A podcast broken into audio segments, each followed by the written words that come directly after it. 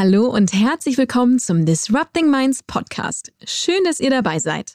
Heute bei uns zu Gast ist Erik Siegmann. Er ist Gründer und Geschäftsführer von Digital Forward, einer Unternehmensberatung mit Spezialisierung auf digitale Marketing. Wir sprechen unter anderem darüber, wie sich die Werbeakzeptanz von Konsumenten verändert, warum es fast nur noch Geriatrie-Werbung im öffentlich-rechtlichen Vorabendprogramm gibt und darüber, wie Erik einst zum Online-Blumenhändler geworden ist. Und jetzt wünsche ich euch ganz viel Spaß beim Zuhören. Disrupting Minds.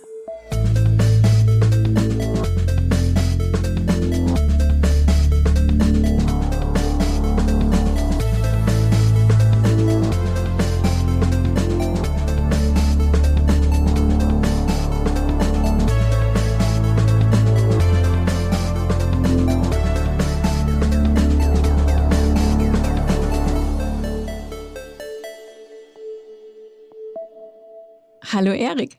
Hallo Sandra. Herzlich willkommen zum Disrupting Minds Podcast. Schön, ich, dass du da bist. Ich freue mich wie Bolle, wie man bei mir zu Hause sagt. man sagt auch. das immer so leicht, ich freue mich und so. Ne? Fast jeder Podcast beginnt äh, mit Ich freue mich. Ja. Ich bin auch ein bisschen aufgeregt. Ich bin auch ein bisschen aufgeregt. Wie schön. Erzähl doch bitte noch mal kurz, der Form halber. Ja. Wer bist du, was machst du? Ich bin Erik Siegmann.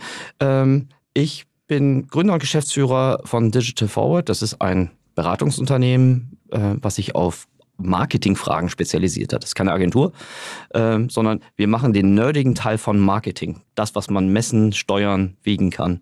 Ähm, also früher hat man Performance Marketing gesagt, jetzt sagt man gerne. Sagt man das heute nicht mehr? Nee, sagt man Precision Marketing. Das ist uh. eigentlich Quatsch.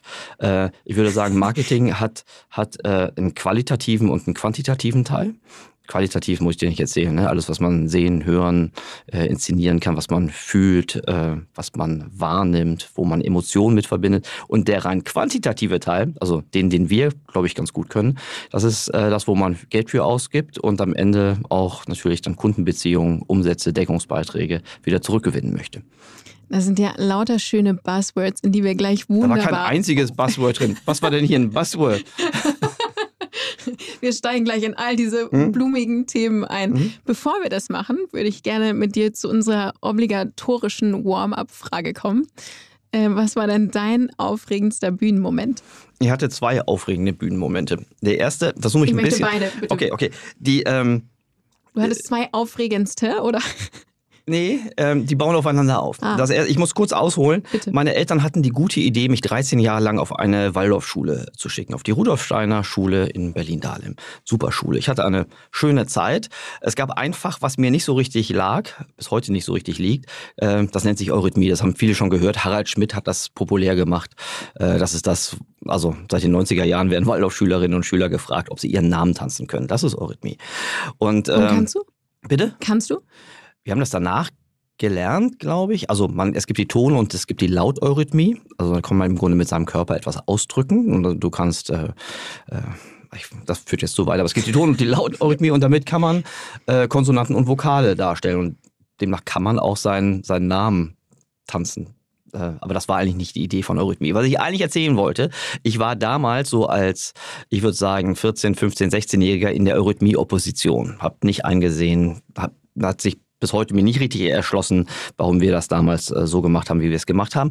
Und ich bin sicher, dass der Lehrer, ähm, Herr Bormann, nennen wir ihn Herrn Bormann, ähm, die gute Idee hatte, mir im Eurythmie-Märchen, das ist so das Abschlussstück, was wir damals gemacht haben zur Einschulung der neuen ersten Klasse, mir die Rolle ähm, des Kindes zu geben. Das, also wenn am Ende, wenn sie nicht gestorben sind, dann leben sie noch heute, kommen riesen Hochzeitsfeier, am Ende kommt dann ein Kind auf die Bühne, das sozusagen als Produkt der Vermählung von, von Prinz und Prinzessin. Und das sollte ich sein, was im Alter von 16 natürlich eine super dankbare Rolle ist.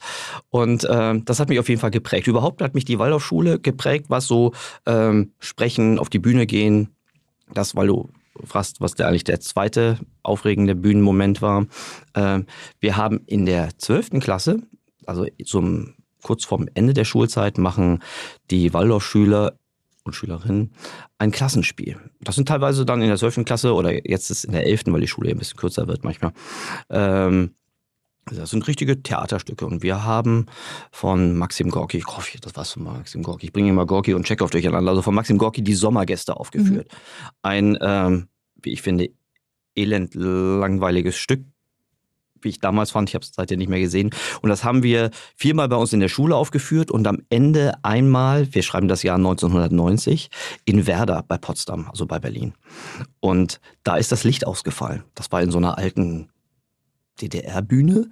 Ähm, und den ist nach 20 Minuten zum ersten Mal das Licht ausgefallen. Das hat uns natürlich, uns am Westkinder, uns, uns, natürlich total irritiert. Das kannten wir ja nicht. Die Zuschauerinnen und Zuschauer waren das total gewohnt. Die sind ganz ruhig geblieben. Aber da habe ich gelernt, dass man, egal was passiert, auf jeden Fall, äh, das ist ja fast ein reines Sprechstück, da passiert nicht viel, äh, dass man auf jeden Fall durchhalten muss und the show must go on. Das waren. Und dann?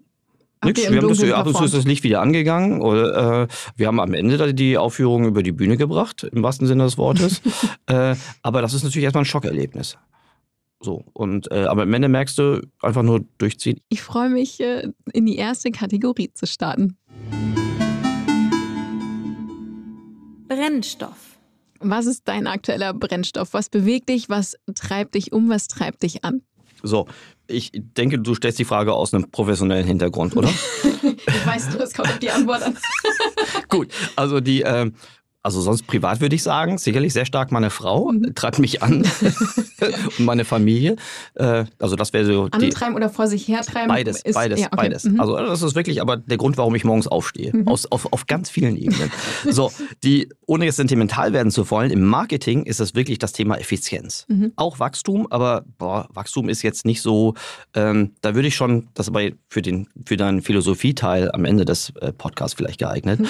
Wachstum finde ich gar nicht mehr so den Selbstzweck. Äh, ich verstehe schon, dass Selbstwachstum notwendig sein kann, aber Effizienz ist etwas super Schönes. Und Effizienz im Marketing. Marketing ist ja eine, in vielen Unternehmen eine der größten Kostenpositionen. Überall, wo äh, Kunden gewonnen und gebunden werden sollen oder müssen, das ist ja fast überall der Fall, ist Marketing der Kit. Das ist die Funktion, die Marketing eigentlich ausführen muss. Alles andere ist, ist, ist, ist Produkt, äh, aber außer Kundengewinnung und Kundenbindung gibt es eigentlich nichts anderes. So und das ist und das ist, das, wir machen das ja schon seit elf Jahren und ich habe damit auch schon vorher angefangen. Ich habe eigentlich nach der ersten Krise mit diesem Effizienzgedanken Sag nochmal, welche Krise? Da, ja, also die erste Krise, meine, meine erste Krise, meine erste, meine erste äh, Krise als Unternehmer mhm. war ähm, in der 2000er Krise. Mein Unternehmen, was ich damals mit, mit zwei Freunden gegründet habe, ähm, ist, äh, ich glaube, Ende 99 gegründet worden und Anfang 2000 auf den, auf den Markt gekommen. Das war valentins.de. Und wir hatten gerade äh, eine Finanzierung oder die Finanzierung erreicht. Das Geld war auf dem Konto und der neue Markt ist kollabiert. Mhm. So. Aber so, so ein bisschen so, wie man es jetzt sieht, ne? Dass man dachte, alles geht hoch, die Bewertungen waren ja auch sehr, sehr sportlich. Mhm. Wir haben Blumenladen gegründet und wir hatten damals äh, 4 Millionen D-Mark auf dem Konto für ein Unternehmen, was gerade gegründet war, war das ja toll. Von den anderen, die schon früher gegründet wurden, zum Beispiel die Kolleginnen und Kollegen von, von Zuplus, die haben uns bedauert, weil die irgendwie eine vierfach, vierfache Bewertung mhm. gekriegt haben. So. Aber egal, die, der Markt ist kollabiert und wir wussten, es wird keine weitere Finanzierungsrunde gehen, geben ausgeschlossen. Mhm. Das hieß aber, zum Glück hatten wir äh, das Geld noch nicht ausgeben können. Wir hätten sicherlich sehr, sehr viel dumme Entscheidungen getroffen. Und äh, wir hatten noch gar nicht die Chance, ausreichend viele dumme Entscheidungen zu treffen, um das Geld irgendwie äh, zu investieren. Und so war es dann notwendig, aus den, aus den Mitteln, die wir hatten, ein Unternehmen bis in die Profitabilität zu treiben. So, und meine Verantwortung war der, dass, dass die, die Umsatz, damit auch die Wachstumsseite. Und damals, wie auch heute, waren diese, die, die Blueprints für, was sind eigentlich effiziente Marketing, Kundengewinnungssysteme noch nicht geschrieben schon gar nicht fertig geschrieben. So und dieses Try and Error, was wir damals machen äh, mussten, ist überführt worden in, in so eine Art Benchmarking, so eine Art Erfahrungsaustausch unter anderen Startups, E-Commerce-Unternehmen. Was funktioniert bei euch gut, was funktioniert bei euch nicht gut? Und ich habe das dann, das ähm, Valentins äh, haben wir dann an Bola zurückverkauft. Ähm, Warum zurück? Zurück, weil äh, im Grunde, weil die schon die ersten großen Investoren waren ah, okay. und nach und mhm. nach über über sich Kapitalerhöhungen ähm, zwar in der Mehrheit waren, aber wir Gründer waren immer noch beteiligt und irgendwann gab es so, so einen Punkt, da war so ein so ein Point of No Return, glaube ich, für alle Seiten. Äh, für mich als Gründer war war es uninteressant, die Nummer 235 im Boda Portfolio zu sein. Mhm. Und äh, Boda hatte vielleicht auch andere Ziele mit dem Unternehmen. Und äh, ich bin, bin über äh, über eine Entwicklung nach, nach Hamburg gekommen zu zwei Kaufleuten hier, die sehr große Beteiligung haben, die wiederum an sehr, sehr großen Unternehmen investiert sind und aber nicht aus der Startup-Welt kommen. Und so hatte ich die Möglichkeit, so Marketing-Effizienz, die ich aus der Startup-Welt ja ganz gut kannte, äh, zu vergleichen mit der Marketing-Effizienz von, von, von den großen Flaggschiffen der, der die teilweise gar nicht so richtig ein reines E-Commerce-Geschäftsmodell hatten, sondern teilweise sehr indirekt distribuiert haben. Mhm. Und dieses Muster erkennen, was unterscheidet eigentlich die erfolgreichen Unternehmen im, im Marketing? Früher hat man gesagt im Digital-Marketing, aber heute ist ja jetzt alles mehr oder weniger digital oder mindestens digital beeinflusst. Äh, das ist so das, was mich wirklich antreibt. Und das ist auch das, was mein Unternehmen heute wirklich mit großer Leidenschaft äh, macht. Das macht ihr seit 2011, Elf. oder? Ja, ja, okay. Plus minus. Genau. Okay. Ähm, also äh, Marketing Audits macht ihr, das bedeutet hm. was? Also das ist so eine Art, wenn wir ein Arzt wären, wäre das im Grunde die große Diagnose. Okay, also so startet ja, man eigentlich bei allen rein. Wir, wir, wir, wir hadern auch so ein bisschen drum, vielleicht sind wir selbst keine guten, guten Marketeers und Vertriebler in eigener Sache. Mhm. Äh, Marketing Audit klingt immer so nach Revision, das ist es gar nicht. Das ist im Grunde ein Fitnesscheck, einmal eine Bestandsaufnahme, um zu gucken, was funktioniert eigentlich gut, was funktioniert nicht, wo lassen wir Potenziale liegen, wo mhm. verbrennen wir Geld ähm, und äh, daraus danach nach dem Audit kommt im Grunde ein Fitnessplan, also ein mhm. Trainingsplan. Wo sind Maßnahmen, die wir intensivieren müssen? Wo sind Dinge, die wir einfach weglassen können, weil sie sehr wahrscheinlich nicht zum Geschäftserfolg beitragen? Okay. Und okay, da macht ihr Commercial DDs? Mhm. Das ist im Grunde, das ist im Grunde ein der Begriff kommt aus dem Transaktionsgeschäft, wie du ja weißt. Die, ähm, das ist im Grunde nichts anderes als ein, ein Marketing-Audit, vor dem Hintergrund aber nicht, dass, dass der organischen Weiterentwicklung, sondern vor auch dem Hintergrund. Eigentlich, oder? Ja, ist eigentlich auch ein Fitnesscheck. Also insbesondere geht es da darum, dass die, die kaufende Seite einen, einen transparenten Blick darüber kriegt, wo die Stärken und Schwächen des zukaufenden Unternehmens in der, in der Neukundengewinnung und in der Kundenbindung sind und wie groß die Wachstumspotenziale und Aufwände sein werden in der Zukunft, um diesen Wachstumskurs äh, aufrechterhalten mhm. zu können. So, das ist im Grunde ein nischiges Geschäft, wo wir uns erstaunlicherweise äh, sehr wohl fühlen, weil wir da als Spezialisten dazu gescoutet werden. Also M&A-Geschäft leidet ja nicht unter Knappheit von, von Professional Service Dienstleistern, aber wir mit unserer Spezialisierung und der Erfahrung und auch der Tatsache, dass wir neutral sind, also wir sind, wir verkaufen ja keine Medialeistung, wir verkaufen keine Technologie, äh, wir verkaufen auch keine Agentur-Services, mhm. aber wir können diese ganz gut bewerten und einsetzen. Mhm. Was macht ihr noch? Analytics? Ja, also alles, was man zum Messen, Steuern, braucht. Ähm, viele der, also auf der, auf der, auf der technologischen Seite kommen viele Unternehmen zu uns und haben so ein Anfangsverdacht und sagen, ich glaube, ich brauche ein neues Tool, um das und das besser machen zu können. Mhm. Das sind sehr, sehr oft äh, Impulse, die kommen aus vertrieblichen Ansätzen von der verkaufenden Seite. Das ist ganz mhm. normal. Ne? Da werden Begehrlichkeiten natürlich auch geweckt, teilweise zu Recht. Manchmal werden noch so ein bisschen Erwartungshaltungen sehr, sehr weit ähm, äh, interpretiert. Und unsere Aufgabe ist dann, den Unternehmen zu helfen, mit welcher Art von Technologie sie eigentlich was erreichen können. Ein bisschen wie ein guter Bauingenieur oder Architekt, der mhm. auch ja mit welchem Werkzeug und welchem Werkstoff man irgendwie dann zurande kommt. Mhm. Und Digital Analytics ist so etwas, ähm, jeder kann irgendetwas messen. Das ist heute sicherlich kein Kunstwerk mehr, aber das Richtige zu messen und das Richtige zu steuern, äh, das Richtige transparent zu machen und nicht einfach nur das, was gerade toolseitig gut zu machen ist. Äh, das ist so ein bisschen unsere Aufgabe, dass wir da durchaus auch den eventuell auch steinigeren Weg, aber den Weg aufzeigen können, der dann eher zielführend ist. Ja, und ja auch nicht nur messen, nehme ich an, sondern ihr macht ja auch was damit. Ja, genau. Also so eine klassische Aufgabenstellung, die, die in so einem Audit kommt, gerade mhm. jetzt, also, also können wir sagen, wir sind ein bisschen Krisenprofiteur, aber es mhm. ist tatsächlich so, in dem Moment, wo irgendwie etwas anders wird, werden unsere Audits mehr gefragt. Und jetzt haben wir gerade seit, jetzt haben wir gerade seit drei Monaten einen Boom den wir uns eigentlich nur durch die aktuelle wirtschaftliche Einfärbung äh, eben, äh, so das färbt sich ein bisschen dunkler, bisschen ist gut, äh, gerade auch im E-Commerce. Und wenn sich was ändert, dann sind oft so, ähm, dann verändern sich natürlich auch die Pläne. Ne? Mhm. Die Businesspläne, das ging in beide Richtungen. Das war vor Covid so, das war während Covid so und das war jetzt auch mit dem Abschwingen. Jetzt haben wir so ein, so ein gerade im E-Commerce oder in vielen Absatzsituationen so den die, die, die ist, ist, sind viele Unternehmen in so einer Sandwich-Position, dass auf der einen Seite die, ähm, die, die Lager voll sind, mhm. die Businesspläne sehr, sehr sehr, sehr optimistisch waren, also zumindest noch vor neun bis zwölf Monaten. Die Nachfrage aber, also das Konsumklima auf einem All-Time-Low ist und äh, das jetzt auch nicht mehr so eine abstrakte Information ist, sondern das kann man heute, das kannst du in der Suchmaschine, das kannst du in der Fußgängerzone, das kannst du überall messen. Das ist jetzt, das ist jetzt da. Und da sind die Fragen natürlich nach Effizienz größer und die konkreten Anlässe oder die Symptome, die da als erstes gesehen werden, ist, meine Kosten entwickeln sich anders als meine, meine Wachstumsziele. Mhm. So, das ist so. Und dann hat jeder immer so einen, so einen Verdacht, warum ist das so? Was kann ich dagegen tun? Aber das zu objektivieren, äh, ist das, was unser Audit leisten muss als erstes. Mhm. Und zweitens, was ich dagegen tun kann, also welche Handlungsalternativen ich habe, das ist eigentlich das Wichtigste auf der Doing-Seite. Mhm. Weil du kannst, das Schlimmste, was du machen kannst, ist gutes Geld schlechtem hinterher zu schmeißen. Mhm. Und viele der der, äh, der Unternehmen haben noch ihre Krisenplaybooks aus der vordigitalen Zeit geschrieben. Früher konnte man, das hat auch mein alter Chef immer wieder gesagt, ähm, so als sein erster Impuls, als irgendwo irgendwelche Ziele nicht erreicht waren, war Sigmund, kann man da mit mehr Kampagne mehr erreichen? ne? er, klar, der kam aus einer analogen Welt und vermutlich ging das in der analogen Zeit so.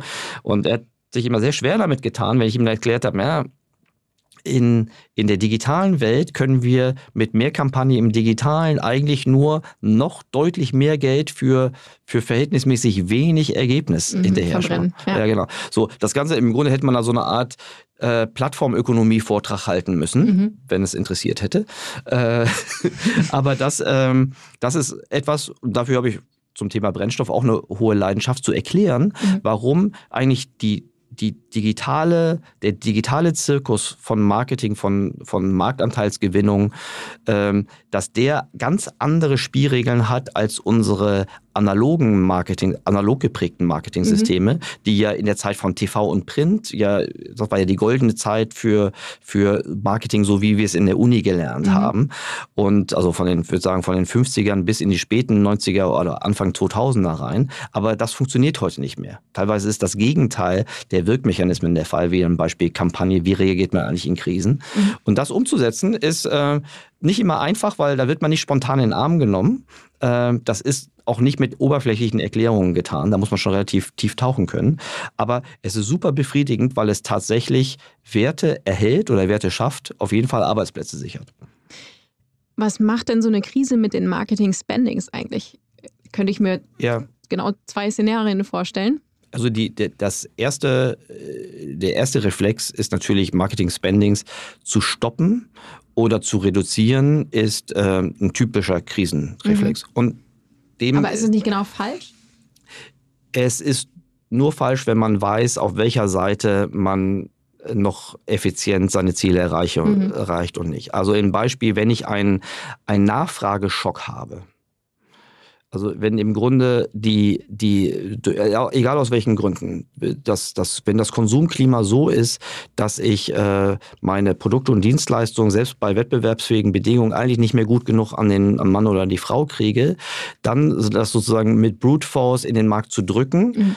kann funktionieren, wenn man sehr, sehr große Kapitalreserven hat oder wenn man irgendwelche Skaleneffekte braucht. Wenn du sagst, wenn du deine Fabrik sonst runterfahren musst oder dein, dein Lager, äh, du Kapital, also nee, Kapital hilft auch nicht. Also ist ganz, ganz selten der Fall, mhm. dass man ähm, dass man das dann mit Brute Force reindrücken kann. Wenn man aber Effizienzgewinne, in der Krise gibt es ja auch Effizienzmöglichkeiten. Also wenn zum Beispiel Kontaktpreise fallen, wenn Klickpreise fallen, wenn die Conversions oder das Wandlungsverhältnis von Interessent zu, zu Kaufakt sich besser entwickelt, dann kann ich auch mehr ausgeben. Ja.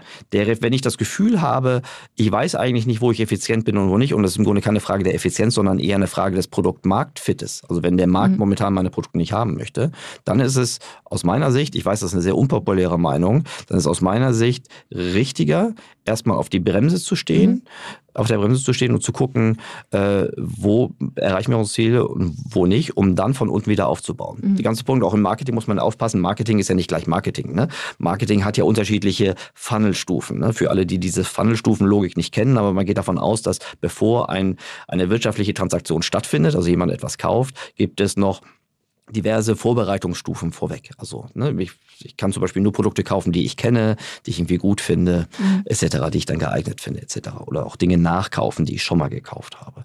Und äh, jetzt zum Beispiel das Upper Funnel Marketing zu machen. Also wenn wir jetzt zum Beispiel Peloton erfinden würden, mhm.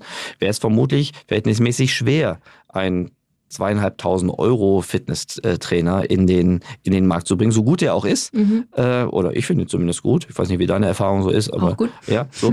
Die, äh, dann, äh, warum bist du noch so selten drauf? Entschuldigung, das, das stimmt. Entschuldigung, das war ein bisschen Richtigstellung. Ich bin ein Bruchteil von dem, was, was Sandra abreißt auf dem Peloton. So, wieder zurück zum Thema, Sandra. Die, also ein Peloton jetzt in den Markt zu bringen, ist natürlich ungleich schwer, weil du musst dieses, diesen, diese Dienstleistung bekannt machen, du musst dieses Servicepaket äh, bekannt machen. Äh, das ist mehr oder weniger echt schwer. In ja. der Pandemie schon leichter, auch da musst du es bekannt machen, aber natürlich war der Nach die Nachfrageseite unglaublich gut. Klar. So, jetzt ähm, Jetzt tendieren die effizient agierenden Marketeers vielmehr, also stellen sich öfter die Frage, ob sie jetzt wirklich Neukundengewinnung machen oder neue Produktanführungen machen oder ob wir nicht eher äh, im Bestandsmarketing, äh, im Bestandskundenmarketing intensiver arbeiten, dass wir also mit eh schon da Kunden das soll man nicht so sagen, aber das sind im Grunde Kundenbeziehungen, die in der Vergangenheit aufgebaut wurden, die einfach konzentrierter zu bedienen mit den richtigen Angeboten zum richtigen Zeitpunkt.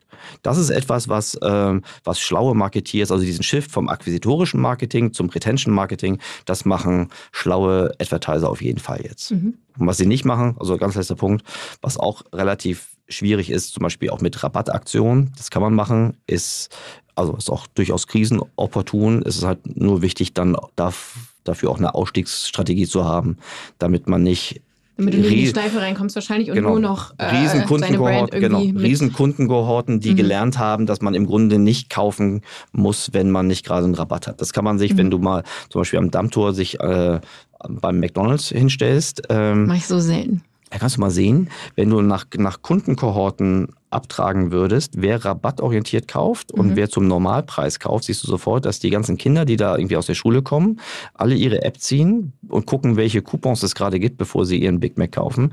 Während die Fatis so wie ich, die einfach äh, heimlich mal äh, ein Big Mac essen wollen, Jetzt natürlich zum Originalpreis. Und dann aufs Peloton.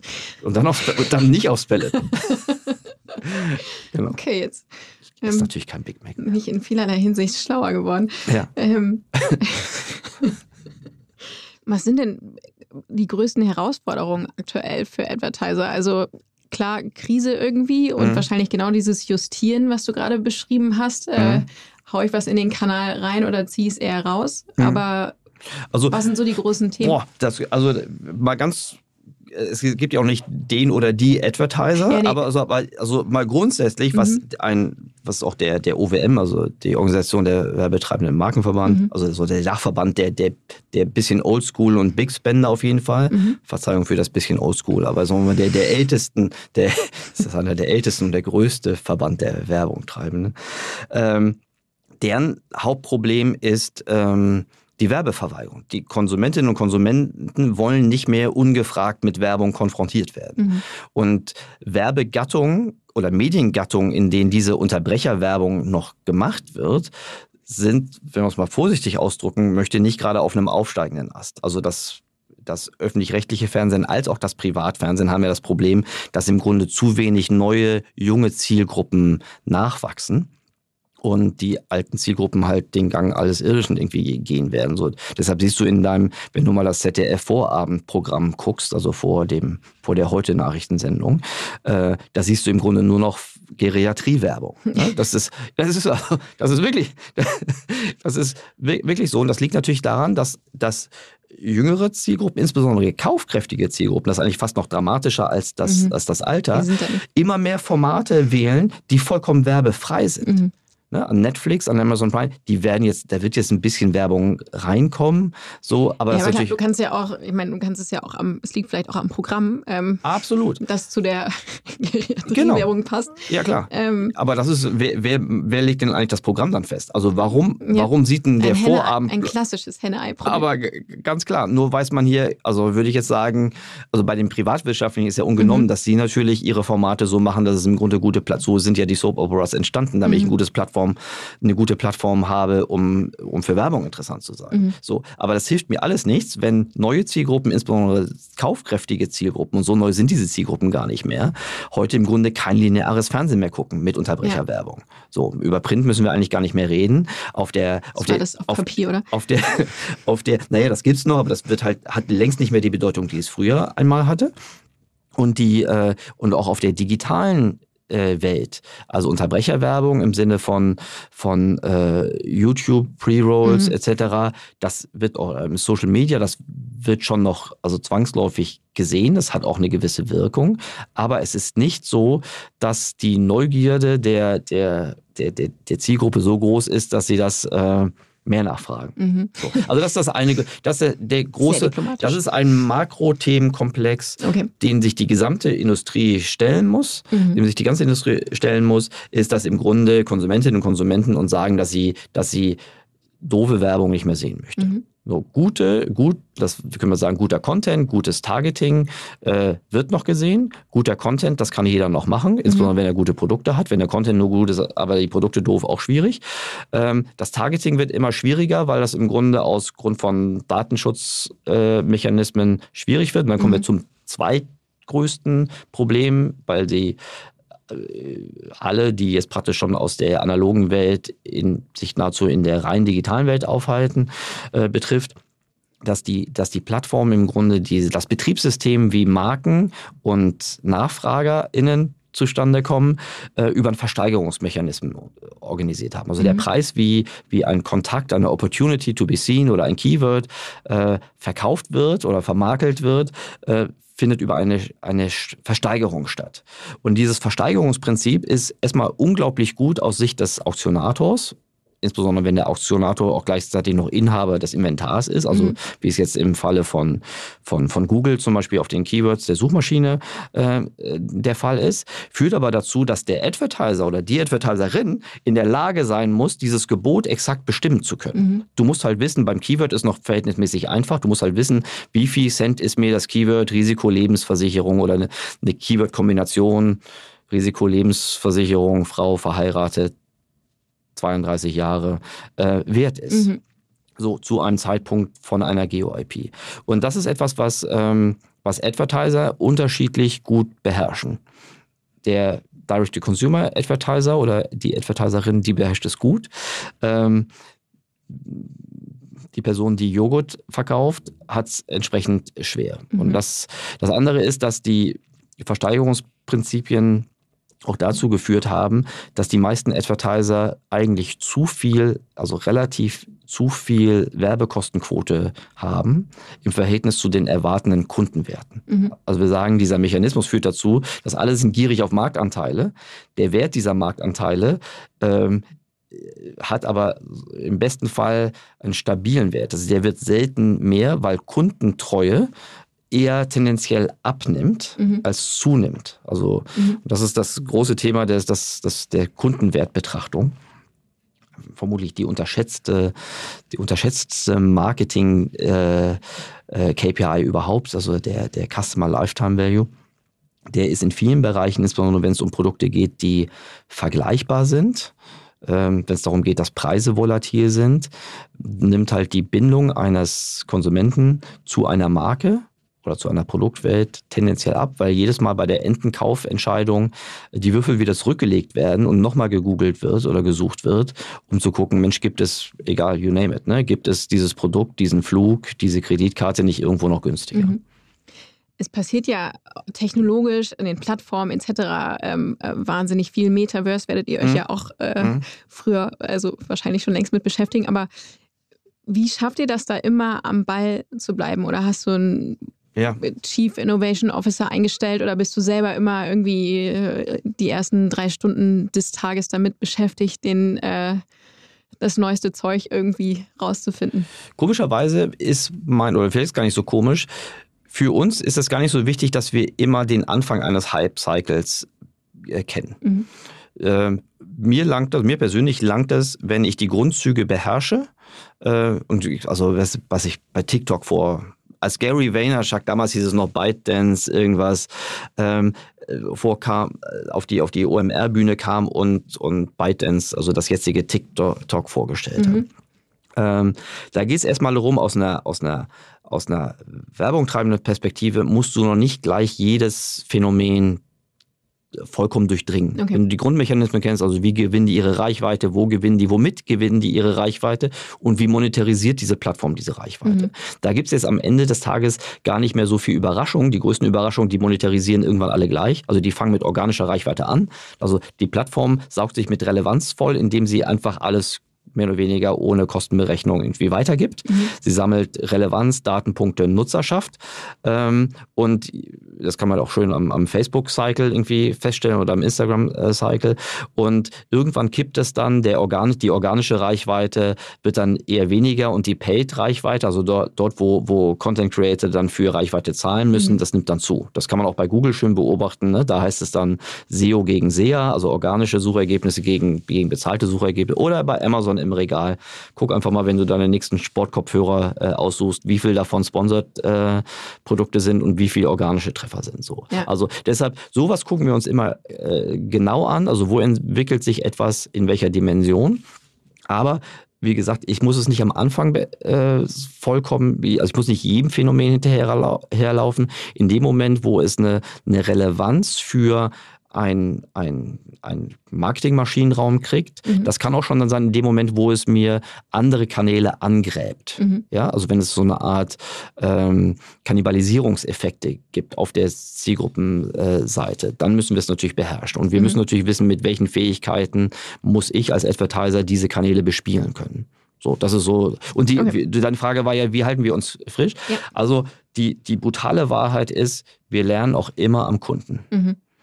Wir äh, natürlich, wir tauschen uns auch aus mit Unternehmen, die äh, sehr innovativ sind. Mhm. Wir, ich habe einen Podcast, wo ich regelmäßig Leute einlade, äh, auf die ich irgendwie Mehr neugierig bin. ruhig kurz für den? Ja, das ist der Marketing Transformation Podcast. Wenn du es nicht gemacht hättest, hätte ja, ich das Dank. noch. So und die äh, unbedingt rein. Äh, ja, danke.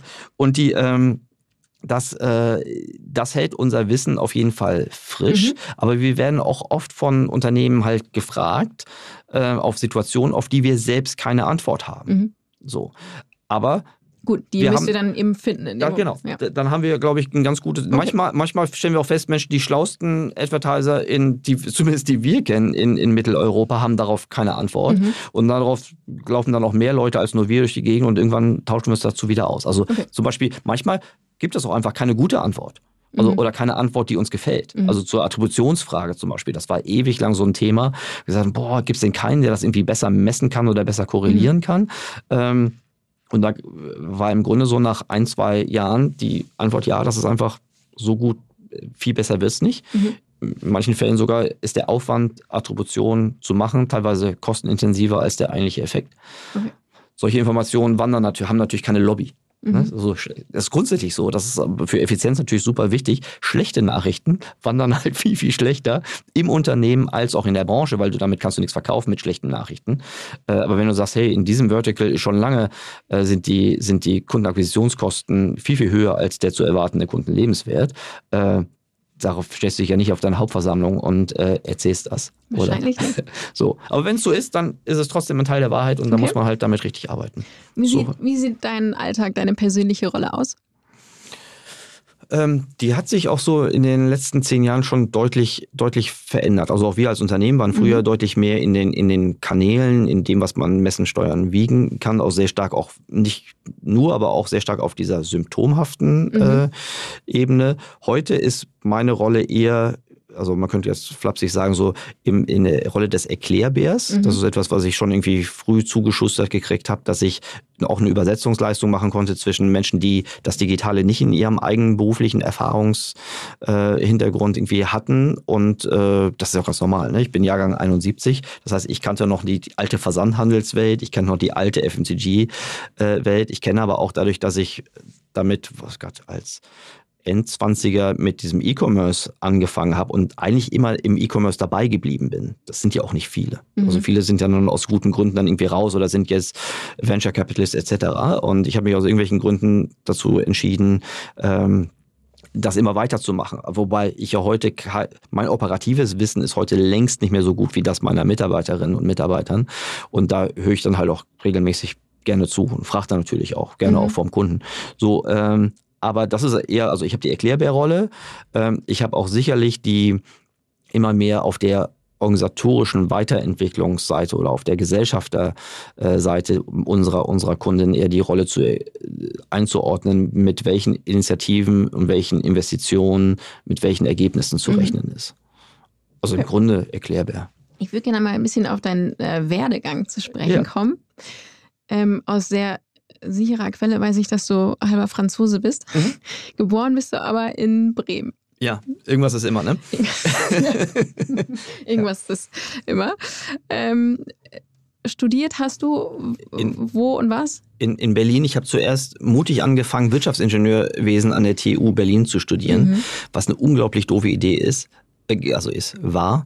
Warum? Ähm, was also überhaupt nicht meinen Fähigkeiten entsprach und äh, gleich eine doppelte Überforderung war. Mein Vater war zu dem Zeitpunkt auch noch Professor oder Dekan für Maschinenbau an der Uni. Das ist zwar eine Massenuniversität, ähm, ich weiß nur, dass ich in irgendeiner Nachprüfung bei Professor Iwanowski in Mathematik, eine Nachprüfung, am Ende der Prüfung gefragt wurde, sind Sie, sind Sie der Sigmann vom Helmut?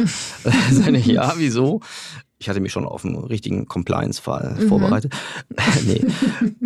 naja, schöne Grüße. Viel geerbt haben sie von dem ja nichts. das war so meine, so, und ich habe es am war Ende. Das war nicht als Kompliment gemeint? Ich glaube nicht. Mhm. Ich glaube nicht. Also, würde ich sagen, ich weiß nicht, warum ich das gemacht hat. Wie war eine totale Überforderung für mich. Ich habe es dann mit, mhm. mit BWL zu Ende gebracht, mhm. was, was mir dann relativ entspannt, relativ entspannter mhm. äh, vorkam, was auch deutlich meine Neigung entsprach. Und ich habe dann auch während des Hauptstudiums schon angefangen, bei, bei so einer Unternehmensberatung in, in Berlin zu arbeiten, was mir super viel Spaß gemacht hat. Ich wollte ja mhm. eigentlich Gordon Gecko werden. Das äh, ging aber nicht und deshalb äh, fand ich das super cool, heißdüsig, äh, arme Unternehmen von der Treuhandanstalt, die von uns beraten wurden. Das war aber noch nicht Roland Berger, oder? Das Doch, das war, also das, war eine Roland Berger ah, Tochter. Okay. Während des Studiums schon? Ja, klar. Das haben wir in Berlin damals alle gemacht. Äh, ja, also das war. Ähm, Wie lange hast du das gemacht? Ich würde sagen, das komplette Grundstudium. Das ging auch immer, das war auch mein erster, das war auch äh, mein erster richtiger Job.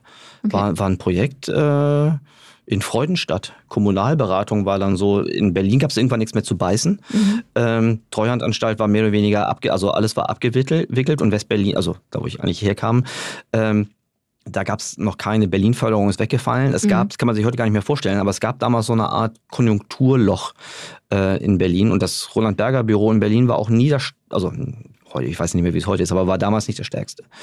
Ähm, und so bin ich dann äh, für irgendein Kommunalprojekt nach Freudenstadt ausgeliehen worden und habe dann äh, in Straßburg weitergearbeitet. Irgendwie, dass unser Joint Venture Partner in Freudenstadt war aus, war aus Frankreich mhm. und ähm, so bin ich dann äh, nach Frankreich gekommen. Ach.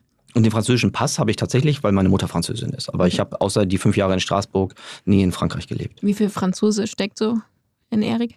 Oh, ähm, ich glaube, ich glaube, vielleicht ein Drittel das ist ja immer leicht zuzuschreiben. Also ne? Man so sagen, meine Mutter kommt aus dem Elsass, das heißt so, so richtig so der, der südfranzösische, das tut mir leid, wenn sie das jetzt hört, äh, aber die äh, so, so, so ganz die, die äh, laissez-faire Südfranzosen, boah, das ist auch ein Vorurteil, aber äh, ich kann sagen, dass Erik ähm, fünf Minuten zu früh zu unserem heutigen Termin war. Genau, ich sage intern immer so, ich habe den, ich, ich hab den Franzosen und den Preußen in mir, weil meine Großmutter aus der Elsässer Seite mein Vater immer als den Preußen, ich will nicht sagen beschimpft hat, aber zumindest tituliert hat.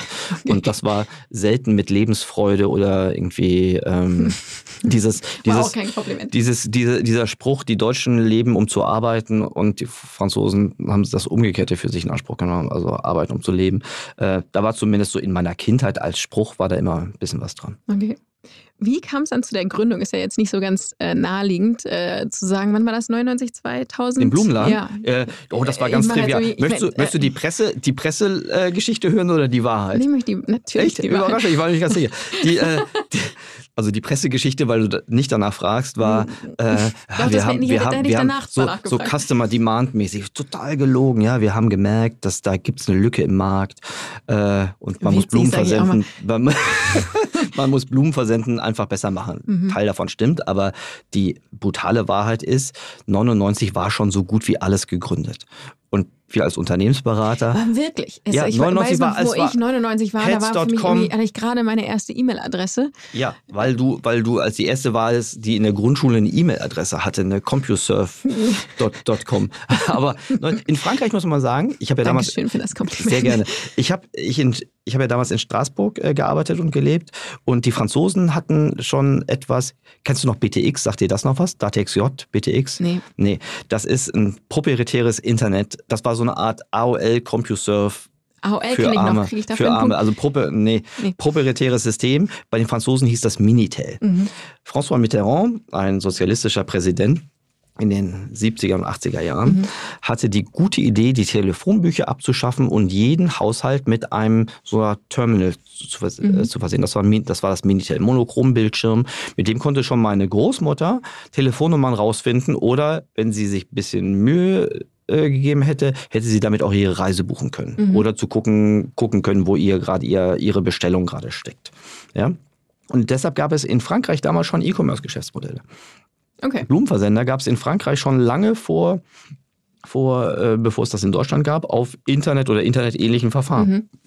So. Verrückt. Und 99, es gab auch schon Pets.com, viele davon sind wieder pleite gegangen. Ne?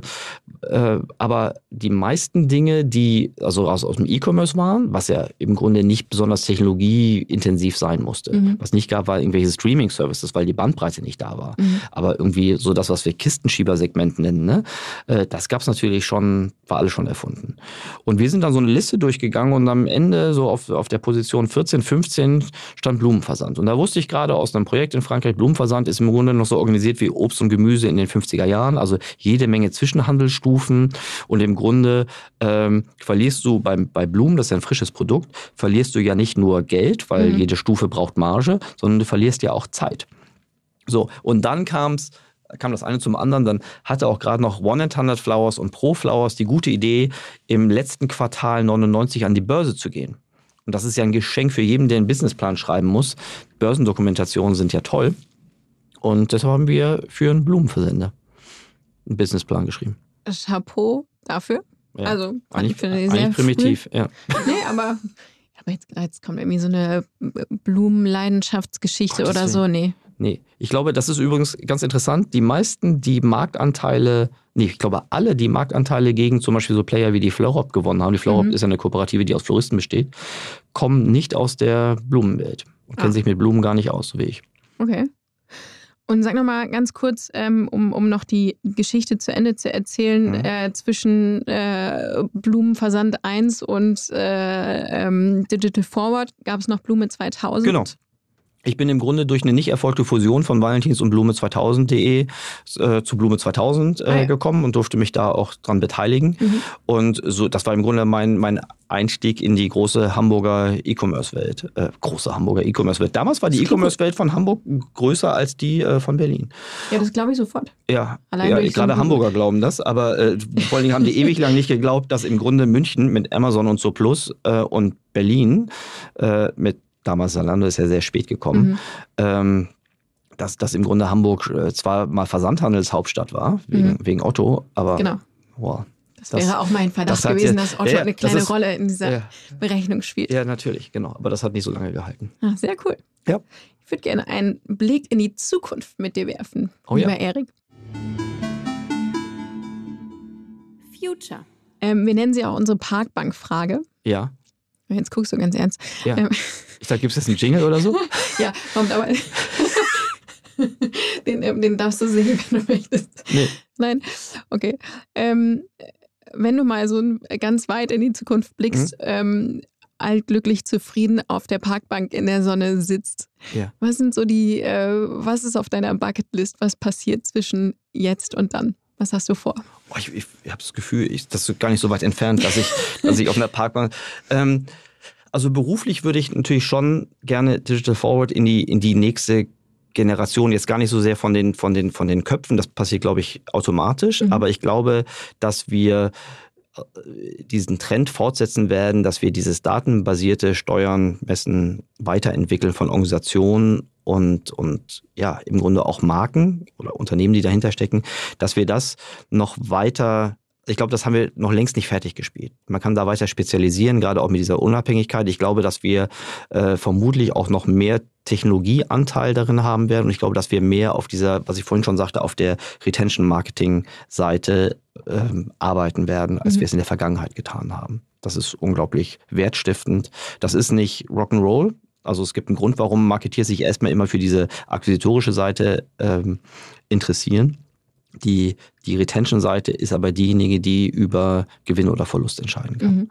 So, das ist auf der, auf der, auf der, auf der beruflichen Seite. Ansonsten glaube ich, dass wir auch in, in unserem Arbeiten, egal ob als, als, als Mitarbeiterinnen und Mitarbeiter oder als Gesellschafter, dass wir uns immer mehr auch diesen Nachhaltigkeitsthemen, also Retention Marketing ist auch etwas, was mit Nachhaltigkeit zu tun hat, mhm. ist gar nicht so sehr primär äh, im Sinne Erhalt der Schöpfung, sondern aber, dass wir auch in unserem Arbeiten mehr Nachhaltigkeitsthemen in den Fokus stellen werden. Mhm. Da bin ich mir ganz sicher, dass wir neben dem reinen monetären ROI auch so etwas wie so eine Art ja, CO2-ROI wäre jetzt nicht der richtige, aber im Grunde ein Carbon Footprint ROI in, unsere, in unserer Steuerung mit einfließen lassen werden.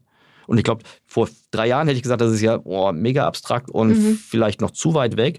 Heute bin ich mir relativ sicher, äh, wenn jetzt schon Banken mit ESG-Scores arbeiten müssen oder wollen vielleicht, mhm. ähm, bin ich sicher, dass wir mit zumindest mit auch für die ökologische Seite ähm, im, im Marketing da noch eine weitere Dimension reinkriegen werden, als das, was nur monetar abbildbar ist. Und wie lange dauert das noch? Boah, ich bin so schlecht, also was, was Zeiträume angeht. Ich bin in vielen Bereichen schlecht, aber Zeiträume bin ich, bin ich besonders schlecht. Ich würde sagen, auf so einer Papierebene ist es vermutlich in manchen Bereichen schon da, weiß ich es nicht. Also auf einer Papierebene mhm. dauert es nicht länger als zwei, drei Jahre, weil es ja auch ein schönes, ich würde sagen, ist auch ein Greenwashing-Instrument. Mhm. Auf einer, auf einer Substanz. Das ist immer ein bisschen die Gefahr äh, genau, darin. Das kannst du, ne, also wobei mit dieser Transparenz fängt es erstmal an. Mhm. Ne? Du kannst, du konntest dir in, in britischen Supermärkten schon vor zwölf Jahren den Carbon Footprint für einen Bund Tulpen ausweisen lassen. Ah, was? Das kannst du in Deutschland bis heute nicht. Mhm. Und ähm, ich bin sicher, dass man an den, an den Produkten und an den Dienstleistungen, die wir machen werden, in den, in den nächsten zwei bis fünf Jahren verpflichtend so etwas sehen werden. Und das ist auch noch die Frage dann der, jetzt reden wir viel über, wenn was reguliert wird, über, über Datenschutz. Ich bin sicher, dass bei Marketingkampagnen der, der Umweltimpact auch eine Rolle spielt. Also mhm. ich würde sagen, fünf Jahre würde ich mir, würde ich mir wünschen. Wahrscheinlicher sind sie jetzt zehn. Okay. Ja, wird spannend äh, mhm. zu beobachten. Worin du sonst noch äh, schlecht bist, darauf kommen wir jetzt vielleicht in unserer nächsten Kategorie. Sauber übergeleitet. Feuer frei. Richtig so. gut. Wie schlecht sind wir denn in der Zeit? Nö, geht. Ähm, geht. Wir kommen jetzt zu Feuerfrei, lieber Erik. Ja. Ich hoffe, du hast auch ein bisschen Angst. Ja, ähm, ich habe weiterhin oh. Angst. Angst treibt mich durch diesen Podcast. oh Gott, das hat so noch keiner Nein, gesagt. Nein, das war ein Witz. Ja, das weiß ich, aber den hat trotzdem noch keiner gebracht. ähm, vor dir steht unsere riesengroße Schüssel mit Fragen und da darfst du dir jetzt eine rausziehen und mir die bitte ja. geben. Gerne. Wunderschöne Handschrift. Mhm. Ähm, Nimmst du auch die richtige Frage, nicht, dass du schummelst. Ich schummel manchmal ein bisschen, aber das sage ja. ich. Ähm, guckst du gerade eine Serie? Und wenn ja, welche? Oh, ja. Ähm, For All Mankind, eine Apple-Eigenproduktion, meine ich zumindest, die sich mit, ähm, mit einer alternativen Realität auseinandersetzt. Also im Grunde geht es darum, die Mondlandung, wir alle kennen sie. In dieser, in dieser Serie äh, haben die Sowjets die Mondlandung als erst, also die haben, sind zuerst auf dem, mit einem Menschen auf dem Mond gelandet. Und daraus entwickelt sich, ähm, nicht nur daraus, aber da, daraus entwickeln sich andere Realitäten. Und also es ist jetzt kein Fantasy-Thema, es ist Science Fiction mit einer, also spielt dann in den, ich glaube, die erste Staffel begann in den 60ern ja offensichtlich. Und ich meine, dass ich jetzt gerade in den 90ern angekommen bin mit äh, den Space Shuttles. Das gucke ich gerade. Sehr gut. Mhm. Next. Achso, Das war nicht nur eine Frage. Das wäre eine kurze achso, Kategorie. alles klar. Natürlich. Die aufmerksamen Zuhörer wussten das. Was hat dich in deiner beruflichen Laufbahn so richtig frustriert? Vielleicht, das äh, ist jetzt eine schöne Rückleitung zu dem Thema gerade. Was mich, ähm, was mich in meiner beruflichen Laufbahn richtig frustriert hat, ähm, im Grunde in meiner letzten Station in Hamburg ähm, Konflikte zwischen Gesellschafterzielen innerhalb der Gesellschafterkreise, Ge Konflikte zwischen meinungsorientierter Entscheidung und datenorientierter Entscheidung. Also Leute, die Ahnung haben und welche, die keine Nein, Ahnung man kann ja Ahnung, man kann ja denken, dass man, das ist, glaube ich, ein Riesendilemma, wenn man groß geworden ist an einer Zeit, in der es im Grunde eine, eine Markeninszenierung gab und man darüber entscheiden konnte, wie ein Schaufenster, wie ein Produkt, zu welchem Preis ein Produkt äh, entwickelt wird und wie das platziert wird, also in der physischen Welt. Und du kannst im Grunde nicht sagen, was wirklich kausal für deinen Erfolg ist, weil es eine, mehrere Faktoren sind, die auf, auf den Erfolg einwirken.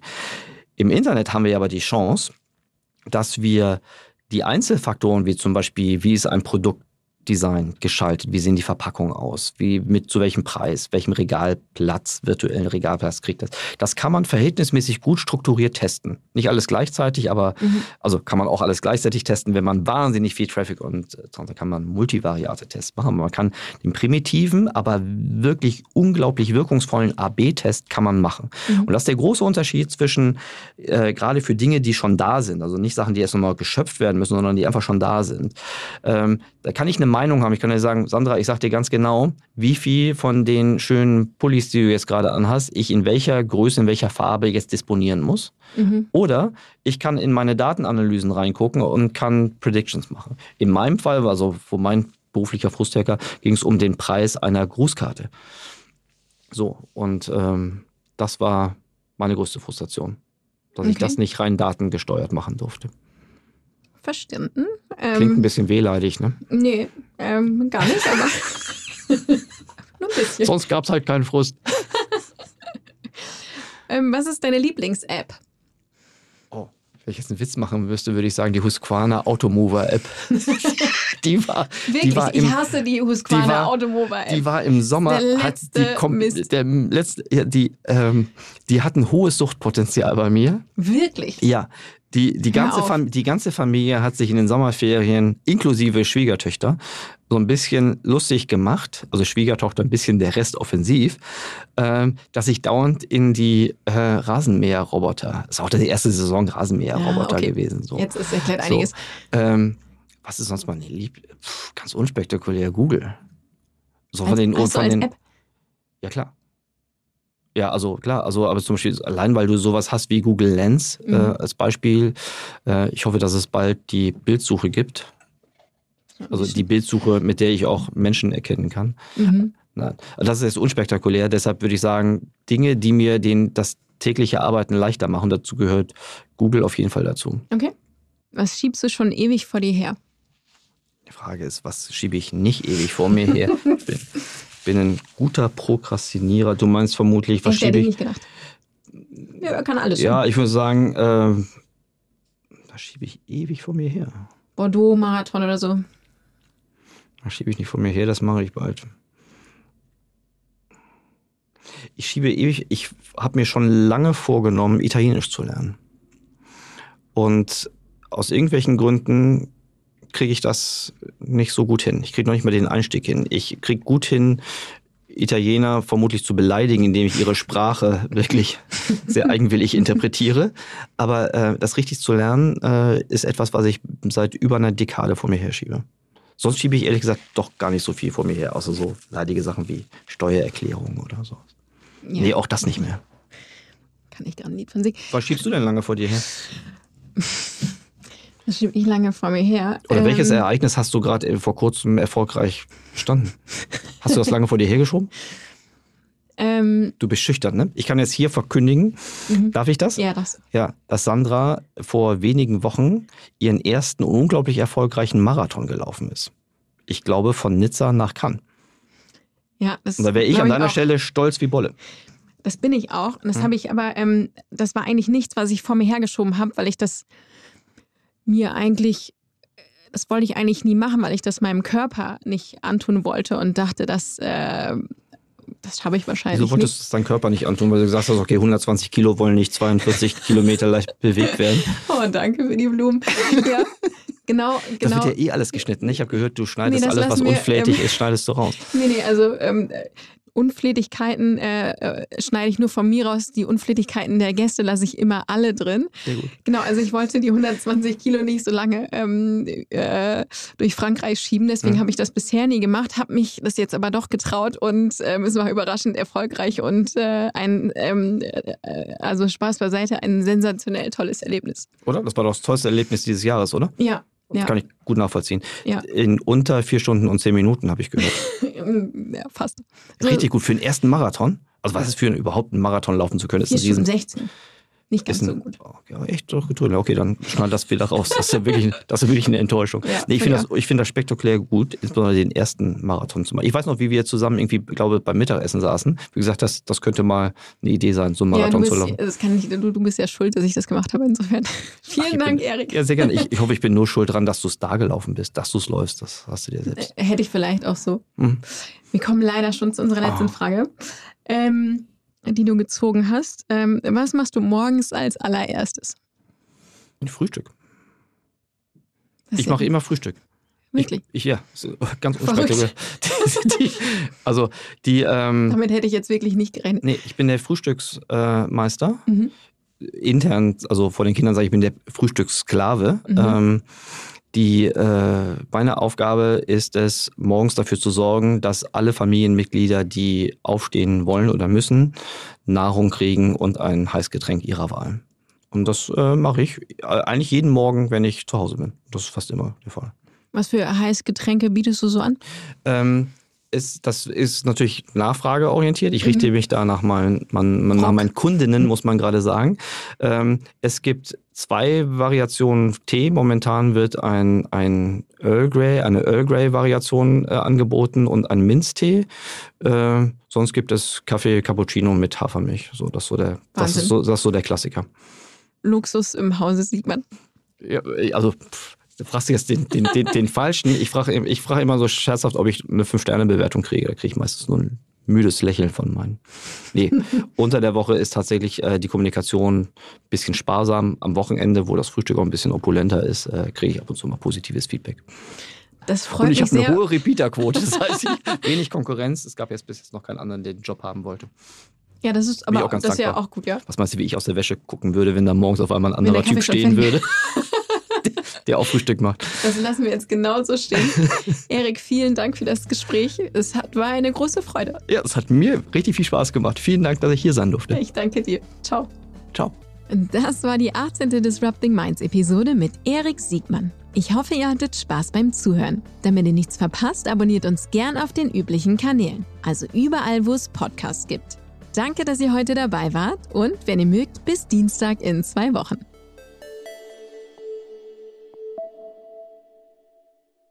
Dieser Podcast wird produziert von Podstars bei OMR.